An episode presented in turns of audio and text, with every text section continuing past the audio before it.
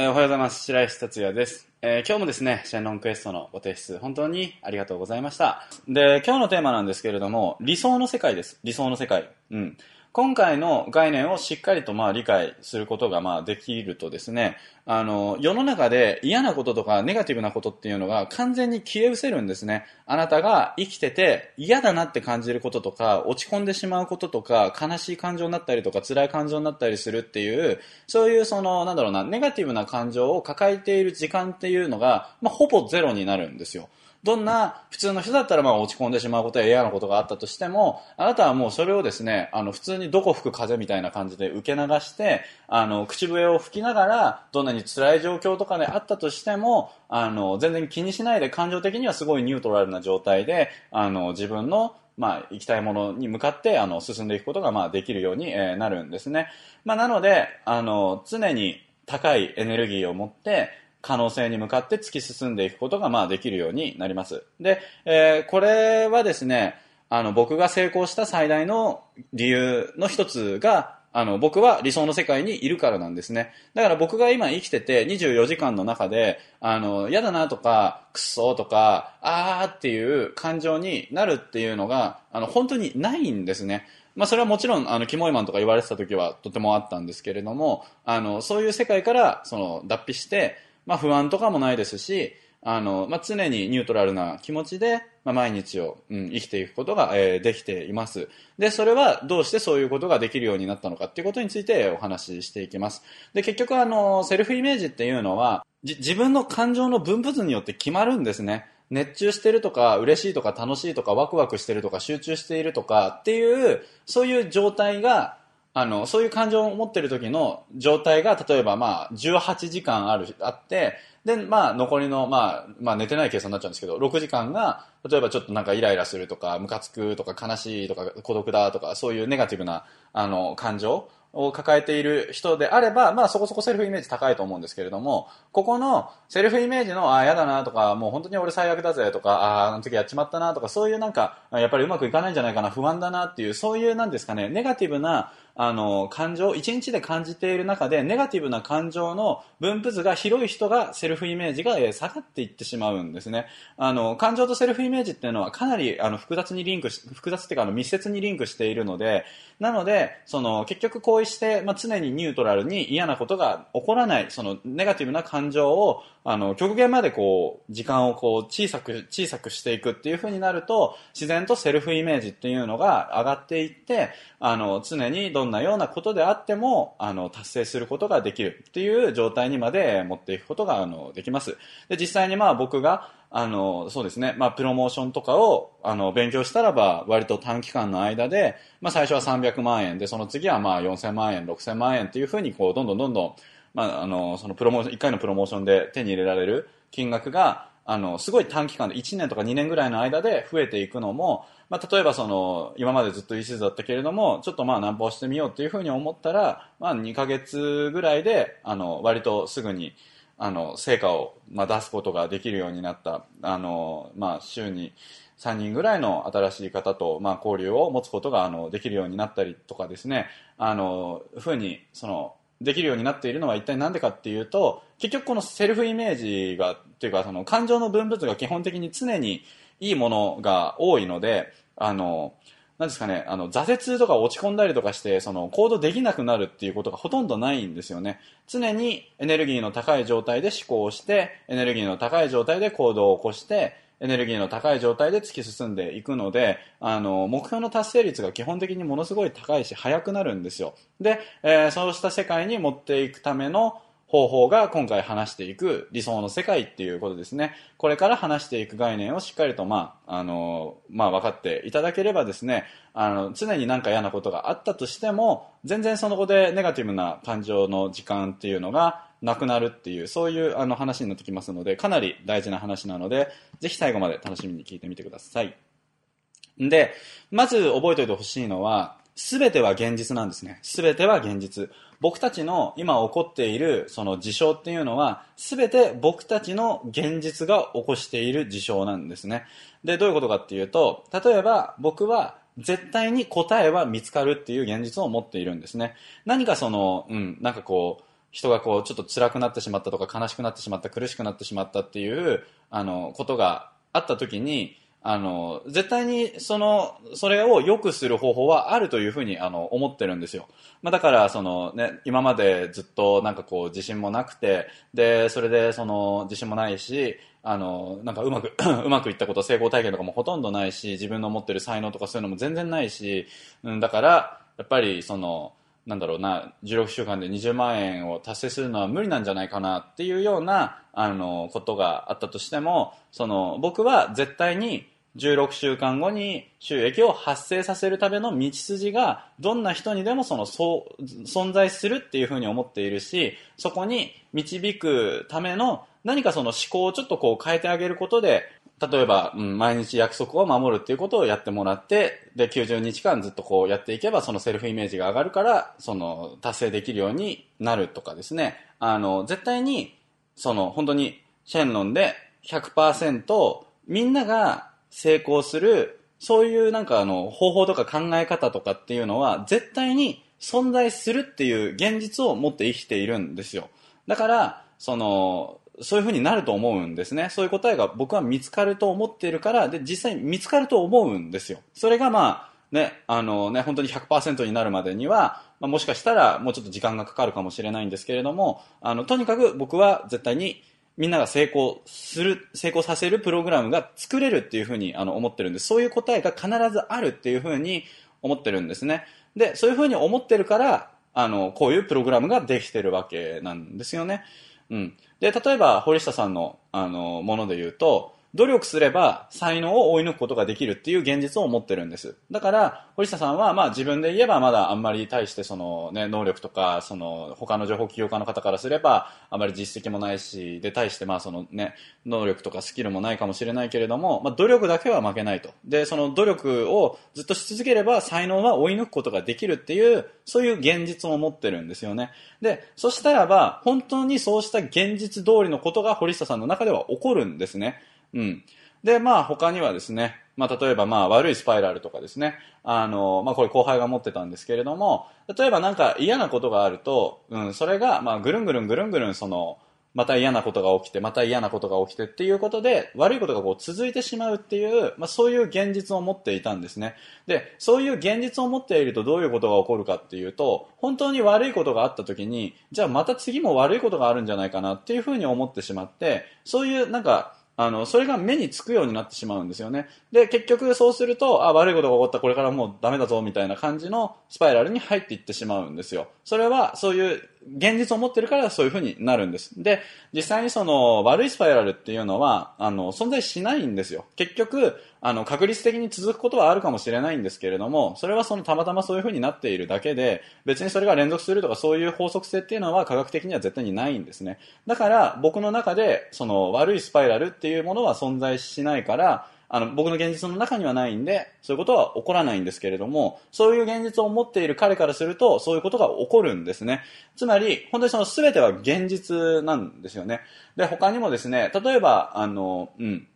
まあ、あんまり正直、そのね、顔はあんまり可愛くないっていう、あの、子でも、なんかその、私は可愛い、私はモテるみたいな感じの、あの、子とか、まあ男でも、あの、いるじゃないですか。で、あんまり顔かっこよくなくて、どっちかっていうとブサイクなんだけれども、あの、すごいこう、おしゃれとかには気を使ってて、で、なんかすごい清潔感があって、で、まあなんかその臭いこととかもなんか堂々と言えて、で、そのなんか話してるとなんかちょっと楽しいみたいな感じになって、で、それでその、まあ、ブサイクだけれども、まあ、モテてしまうっていう、その、不思議な現象が起こりますよね。で、そのね、あの、あんまりまあ正直ね、顔で言うと、大して可愛くない女の子だったとしても、なんか私は可愛いっていう風に思ってると、その、なんだろうな、声のトーンとか、話し方とか、笑い方とか、表情とか、ボディタッチとか、そういうのがなんかその、話しててすごく楽しくて、で、ちょっとエロくてなんか魅力的にこう感じてしまう女の子ってやっぱりいるんですよね。で、それは一体なんでかっていうと、そこの、自分の現実が、俺はモテる、私はモテるっていうふうにあの、思ってるから、実際に持てるようになるんですよね。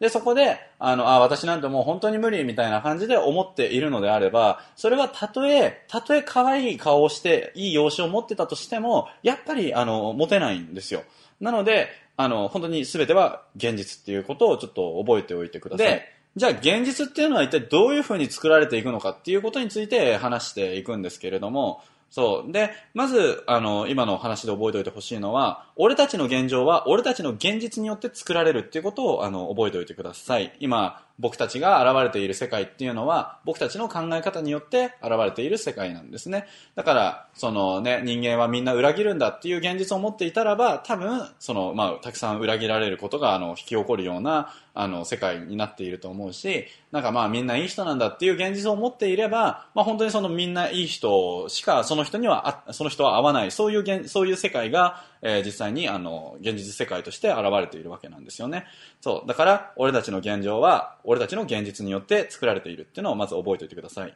で、次です。えー、俺たちの現実は、俺たちの言葉遣いによって作られる。だから、その、みんないい人だっていうような現実っていうのも、それは普段僕たちが自分の中で対峙しているセルフトーキングっていう、あの、会話によって、その、僕たちの現実とかセルフイメージっていうのが形成されていくんですね。で、俺たちの言葉は、俺たちの焦点によって作られる。っていうことを覚えておいてください。で、まあ、まだこれちょっとあんまりよくわかんないと思うんですけど、これからかなり深く入っていくので、あの、その辺は大丈夫です。あの、ちゃんと、あの、安心してください。あの、今はわかんなくて結構です。で、えー、つまりどういうことかっていうと、俺たちの現状は、俺たちの焦点によって作られるっていうことです。だから、この焦点っていうのをコントロールすることができれば、僕たちの現実っていうのを新しいものに変えていくことができるんですね。まあ今貧乏だな、うん、俺は貧乏人だっていう現実を持っているか、いいると、いるとしたらば、それは焦点っていうものを当て方を変える。なんかどこに光、スポットライトを当てるかっていうのを変えることで、その、うん、その現実、俺は貧乏だっていう現実を変えていくことがまあできるんですよ。その話を、えー、今回していきます。まあ、もう一度、あの、復習すると、俺たちの現状は、俺たちの現実によって作られる。俺たちの現実は、俺たちの言葉遣いによって作られる。俺たちの言葉、言葉は、俺たちの焦点によって作られる。なので、俺たちの現状は、俺たちの焦点によって作られるっていうことですね。うん。で、これを今から詳しく話していきます。で、まずはですね、その言葉の重要性について話していくんですけれども、あの、本当に僕たちが生きていく中で、一番大切にしないといけないのは何かっていうと、僕たちが普段自分の中で話している言葉遣いなんですね。でこの言葉遣いがしっかりと、まあ、プラスのいい言葉遣いしか、えっ、ー、と、使わないようにすることができれば、あの、基本的にいいことしか起こらなくなるんです。そう、僕たちが使っている言葉が常にいい言葉でしか、その、今の物事の表現をしていなければ、基本的に、えー、いい物事しか起こらなくなってしまうっていう、まあ本当に、そう、魔法の根本は言葉なんですね。で、そのことをちょっと、あの、深くしていこうと思うんですけれども、まずその前にですね、イメージと僕たちの行動の関係性についてちょっと話すんですけれども、あの、サブサブリミナルの実験で、あの、コーラをなんか飲んでる、そのね、サブリミナルの、コーラを飲んでいる画像っていうのを、あの、無意識化に入るように、映画でその放映したところ売り上げが170%アップしたんですよね。その映画の細切れのところでコーラを飲んで美味しそうにしている写真をあの入れていくと、あの、その人は、あの170%売り上げアップしたので、そのイメージしたらその行動してしまうっていう習性があるんですよ。で、例えば、その、ウィンドウショッピングだとかそうだと思うんですけれども、あのね、これを、この服を着たらば、なんか周りからね、なんかチヤホヤされるかなとか、そういう想像をするから、えー、購入するんですよね。で、例えばその、ご飯を食べる時もですね、なんかカレー食べたいなっていうのがあったとしたら、その、カレーを食べるっていう、そういうイメージ、そういうなんか舌になりますよね。で、そこで急に、あの、なんか、冷やしうどん食べましょうとか言われて、結局カレーじゃなくて冷やしうどんに変わっちゃったとしたらば、なんかかなり嫌な気持ちになると思うんですよね。で、例えばこれはビールだぜって思って飲んだら麦茶だったら、うわ、なんだこれはみたいな感じで、あの、なるじゃないですか。だから、あの、必ずですね、僕たちは行動を起こす前にイメージしてるんです。え、今から麦茶を食べるっていう、麦茶を飲むっていうイメージをしているんですね。え、イメージをしないで行動することは、あの、できないんですよ。例えば今右手を上げるっていうようなことでちょっと右手が、あの、上げようと思ったら右手上げると思うんですけれども、実はこれは、あの、0.00001秒ぐらい前に、あの、腕を上げるっていうのをイメージしてるんですよ。で、それで行動してるんですね。だから、その、ずっと、その腕がダラーンってなったままっていうのをイメージしながらですね、その腕を上げるっていうことは、あの、できないんですよ。えー、まあ本当にそういうことなんで、あの、イメージがあって行動が起こるっていうことをちょっとまず覚えておいてください。で、そのまあ人間はイメージしたものはそっちの方向に向かっていくっていうことがあの言えるんですよね。で、そのイメージを作るものって一体何かっていうと、まあ、パッと思い浮かんだそのね、情景とかそういうのもあると思うんですけれども、基本的に一番強くイメージをこう作り出すものっていうのは何かっていうと、言葉なんですね。言葉がイメージを作るんです。で、例えば、そうですね、あの、口の中に、あのね、黄色くて、その今実ったばかりの酸っぱいレモンを、こう、なんか口のところで入れて、で、そのね、黄色くてみずみずしくて、ちょっと水が滴ってるような、その黄色いそのジューシーなレモンを今あなたの下、下、下ベロの上に、こう、ギュッて絞って、で、そのね、真っ黄色、黄色に熟れたそのレモンのスパイ、ジューシーなレモンの汁があなたの、あの、舌にこう、ポタって落ちて、で、それでこうね、こう、酸っぱいレモンがこう、なんかこう、口に染み渡っていく様を、あの、想像しないでください。って言ったところで多分あの、まあ、舌からちょっとつ唾液出てるんじゃないかなって思うんですけれどもあのこのようにして言葉であの言ったものってイメージしちゃうんですよ絶対イメージをしないことができないんです残念ながらだから例えば俺もう本当に無理とか言ったら、まあ、無理な状態をやっぱイメージしているわけですしああやっぱ稼げないんじゃないかなって思ったら、やっぱりその稼げないっていうのを、まあ、イメージしてしまうっていうことなんですよね。で、まあ今、あの、多分まあちょっとレモンのなんかこう、唾出てきたと思うんですけれども、これはなんでかっていうと、結局人間はその、絶対行動する前にイメージしてるし、その、イメージしたものっていうのは、必ずその、現実世界で起ころうが起こる前が関係なく、あなたの中でリアルになるんです。あなたの中で現実になるんですね。イメージしたものは、あの、たとえそれがその現実世界で起こってなかったとしても、あなたの現実の中では本当に現実になっているっていうことがとても大切なことになるんです。で、まあこれはあの、まあ詳しく話していくんですけれども、うん。で、例えば、その、まあ昔の話なんですけれども、え、ー、と、まあ元カノがですね、あの、まあ大学生で学園祭が、まああった日なんですけれども、あの、その日9時に、あの夜の9時頃に、うちに来るっていう話をしていたんですよね。で、まあ、9時になったんですけれども、まあ、全然連絡もなくて、まあ、来ないということで電話したんですけれども、まあ、電話出なかったんですよね。で、その時に、あの、僕は、まあ、その自分の言葉で、まあ、セルフトークで、どういう話をしていたかっていうと、あの、うん、あれなんで電話出ねえんだろう、うん、学園祭だしもしかして男に声かけられてでナンパされてついていってるんじゃないかなみたいなあのことがことが、まあ、セルフトーキングが始まっていってでそう。でそれで今電話出ないっていうことは多分そういうナンパされた男と、えー、まあ、2人きりになってでそれでその手をつないで今ホテルに対ホテルに向かって歩き出してるんじゃねえだろうなみたいな感じで、まあ、思って、まあ、あのかなりイライラしてたんですよね。で、その、また1時間後電話したんですけれども、それでも出なくて、で、その時にやっぱり思ったのが、もういくらなんでも、まあ、電車には乗ってるだろうと。で、電車に乗ってるんだったら、メールぐらいはやっぱりするはずだから、それでも、うん、その、メールも電話もないっていうことは、これはもう完全に、なんか二人でそのなんかホテルに行って行為に及んでいてでまあ電話が出てるけれどもまあ鳴ってんのをまあ俺が電話してんのを無視して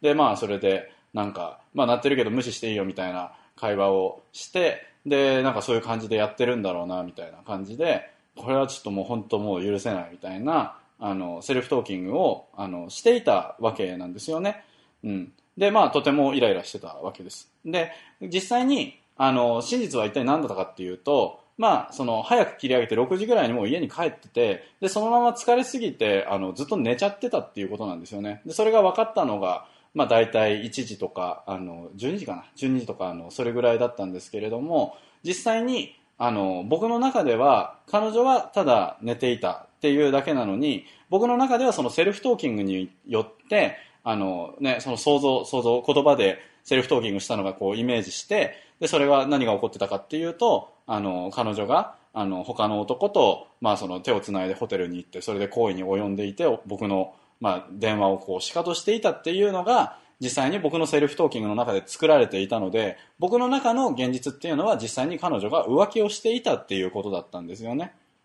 であの、まあ、これは本当にその言葉でそのレモンのことを表現したら唾が出てきたみたいな感じで自分の言葉でそういう情景を表現したら実際にそれは起こったのと全く自分にとっては同じことになっているんですね。で、そのイメージが、あの、これからどういう結果をもたらすかっていうことに入っていくんですけれども、その、もしも、もっと、その、結局、まあ、その電話が来たのが、まあ、夜12時とかかな。結構そんぐらいの時間だったんですけれども、まあ、それが例えば、まあ、すごい本当に爆睡してて、あの、夜の6、ね、次の日の6時ぐらいまでもメール来なかったとしたらば、そのね、ちょっとすごいイライラしてるから、お前何やってんの？とか、あの、ね、なんか、お前浮気してんだろ？とか、そういうような、あの、メールを送ってしまったと思うんですよね。で、それで、相手が、いや、普通に寝てただけなんだけどとか言っても、いや、俺は騙されねえし、みたいな感じで、あの、結局、本当に浮気したのと全く同じ状況に最終的にはなってしまうっていうことになるわけなんですよね。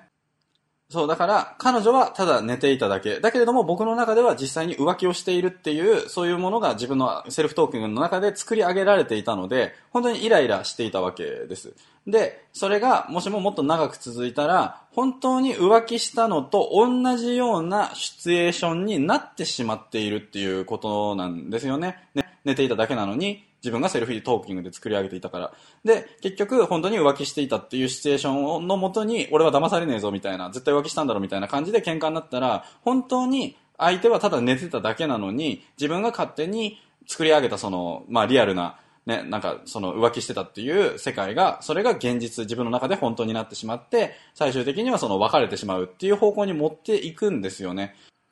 で、本当に今みたいなステップで、だんだんと自分の中で始まったセルフトークの中でのみ作られていた世界っていうものとその結末っていうのが実際にその、ね、僕の頭の中だけで起こっていた、まあそのね、浮気の世界。でそしてもう別れようかなっていうようなその世界っていうのがあの相手はただ寝てるだけ。現実には寝てるだけ。でも僕の中ではまあなんか浮気した。でそしてもう別れてやろうかとか思っているっていうのがあのうん、そのセルフトーキングで作られてしまうと最終的にですねあの実世界の現実でもその僕の現実に近づいていくっていうことをちょっと感じ取ってもらいたいんですよね。で、例えば、その、あいつはちょっと俺に悪い気持ちを持ってて、絶対にあいつ俺のこと裏切るぜとか、そういう感じでセルフトーキング、あの、持っていたらば、あの、うん、その、その、例えば部下がちゃんといいことをしても、あ、こいつ絶対裏切ろうとしてる、そのためのなんか手はずでちょっといいポイント稼ぎしようとしてるんだなっていう風な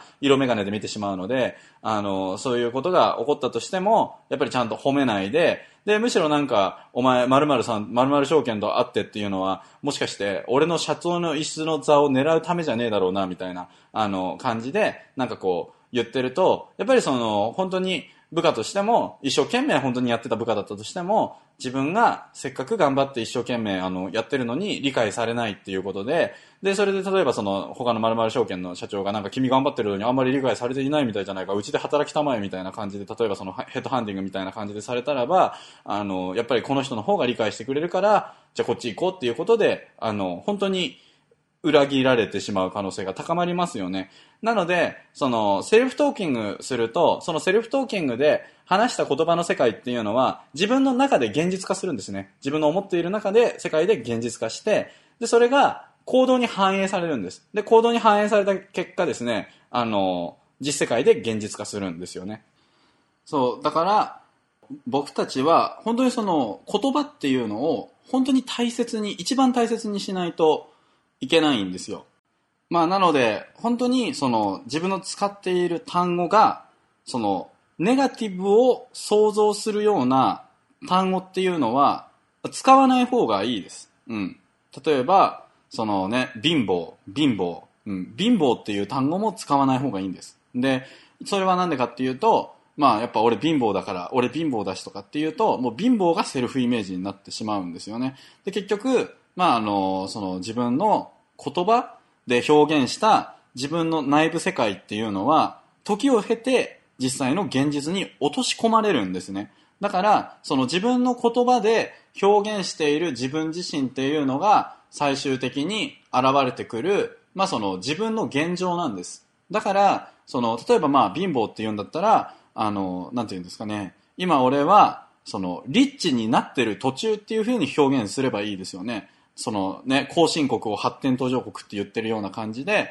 まあ、例えば今貧乏だったら、俺は今その金持ちになっている段階なんだっていう表現でも同じですよね。貧乏っていうのと金持ちになっている途中っていうのも、別に全然同じだけれども、そこの出てくるそのパワーっていうのが全然違うんですよね。だから、俺貧乏貧乏って言ってるんじゃなくて、俺は今金持ちになってる途中、俺は今金持ちになってる途中っていうような言い方にすると、その、全然得られる結果っていうのが違うんですよ。だから、他にも、その、なんだろうな、うん。そう。だから、例えば、16週間、振り落とされて置いてかれないように頑張りますっていうと、振り落とされて置いてかれるっていうのを想像してしまって、で、その、そのイメージっていうのは、しばらくすると現実世界に出てくるんですよ。だからそうではなくて、その16週間自分が先頭に立って最後まで絶対に完走しますっていうような表現に変える必要があるっていうことなんですね。なので、その自分の使っているその表現の中で、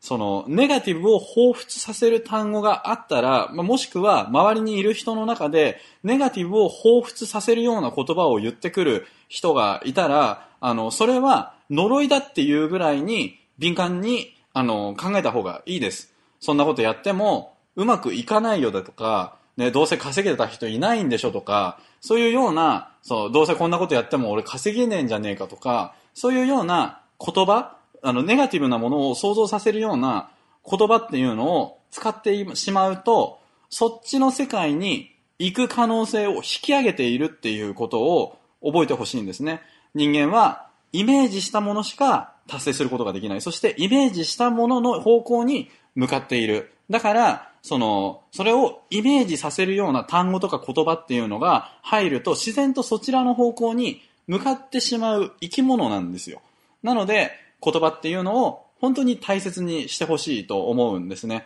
あの、実は一番僕たちが成果が出てる人、成果が出ていない人の最大の違いっていうのは何かっていうと、言葉の使い方なんです。うん、ネガティブな言葉を使っているのか、ポジティブな言葉を使っているのかっていう、それがあの一番最大のあの違いなので、あんまりあの軽々しくその言葉っていうのをあの捉えない方がいいです。うん。そう。で、あの、まあ、僕が絶対に16週間後20万円の収益が絶対発生しますっていうふうに言ってるのも、まあ、絶対に発生するっていうふうに思ってるから言ってるんですけれども、そこで、こう言ってずっとそのものをこうずっと見ておけば、そっちの方向に行くからっていうのもやっぱりあるんですよね。そう。なんで、本当に、あの、言葉遣いっていうのをちょっと気をつけて、えー、見てください。でですね、まあそうは言っても、やっぱりその自信がなくなってしまう。うん、なんか、ね、私はこう、大丈夫、私はやれる、私はやれるんだ、イエスイエスみたいな感じで、無理にこう、ポジティブ思考をしようと思っても、何かうまない、うまくいかないことがあったら、ああ、やっぱり私ってダメなんじゃないかなっていうふうに、あの、思ってしまうことってやっぱりあると思うんですよね。そう、だから、あの、まあ、言葉っていうのが、すごく自分のことをこう、形作っているので、言葉っていうのはすごい気をつけて繊細に丁寧に扱ってあげる必要があるんですけれども、だからといって、じゃあ急に全部ポジティブな言葉に変換してしまえるかって言ったら、それは多分無理なんですよ。うん。じゃあ、どのようにしたらばいいのかっていうことを、まあ本当は今日全部話したかったんですけれども、あの、ちょっと長くなってしまったので、えー、まあ明日に、あの、話していこうと思います。で、まあ今日のシェンロンクエストはですね、あの、まあ、ポジティブな言葉に変換するエクササイズっていうのを、まあちょっとクイズで、あの、まあ、そのブログの方に書いておきますので、それをちょっと各自で行うっていうことをやってみてください。で、次回はどうすればそのポジティブな言葉をあの使えるようになるのかってことなんですね。うん。そう。だからまあ気をつけるっていうのもすごい大事なんですけれども、それよりさらにもっと深いところで気をつける、焦点を可能性に向けるっていうことができると、基本的に僕たちはポジティブな言葉しか出ないようになるんですね。つまり、えー、まあ本当にいいことしか起こらない世界に僕たちは、まあ、ワープすることができるわけです。明日は、その具体的な方法についてお話ししていきますので、楽しみに、えしていてください。というわけで、今回は以上になります。えー、今日も最高の一日を過ごしていきましょう。最後までお聴きくださいまして、本当にありがとうございました。